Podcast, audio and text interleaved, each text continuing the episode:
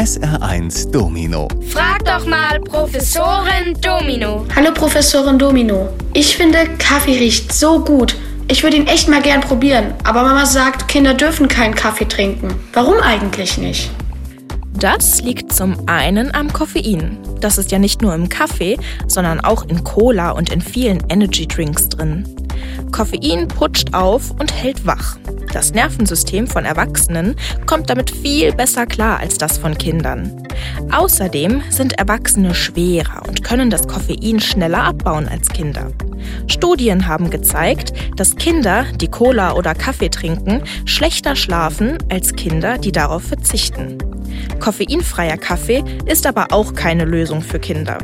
Denn Kaffee enthält sehr viel Säure und damit kommt der Magen von Kindern gar nicht gut zurecht. Besser also, du verzichtest auf Kaffee und trinkst lieber einen Pfefferminztee. Und in ein paar Jahren, so mit 14 oder 15, ist dein Körper auch so weit, dass du hin und wieder eine Tasse Kaffee trinken darfst.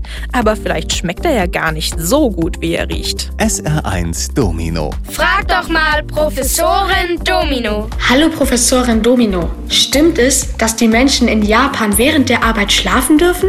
Ja, tatsächlich. Das gehört in Japan sogar zum guten Ton.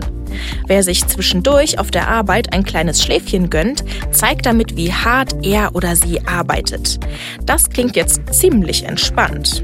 Das Gegenteil ist aber der Fall. In Japan wird sehr viel Wert auf Leistung gelegt. Das fängt schon bei den ganz kleinen Kindern an, die früh ein Instrument oder eine Sprache lernen. Schulkinder gehen dann jeden Tag bis 16 Uhr in die Schule und danach noch für viele Stunden in eine Art Nachhilfeschule. Oft kommen sie dann erst um 22 Uhr nach Hause und machen dann noch Hausaufgaben. Total erschöpft fallen sie irgendwann gegen Mitternacht ins Bett und stehen oft wieder früh auf, um dann noch einmal die Vokabeln zu wiederholen. Bei den Erwachsenen sieht es nicht anders aus. Ja, und wer so hart lernt und arbeitet und dabei so wenig schläft, der muss einfach tagsüber ein Nickerchen machen. SR1 Domino. Frag doch mal Professorin Domino. Hallo Professorin Domino. Neulich habe ich mal eine Kakaobohne probiert. Die war ziemlich bitter und hat mir gar nicht geschmeckt.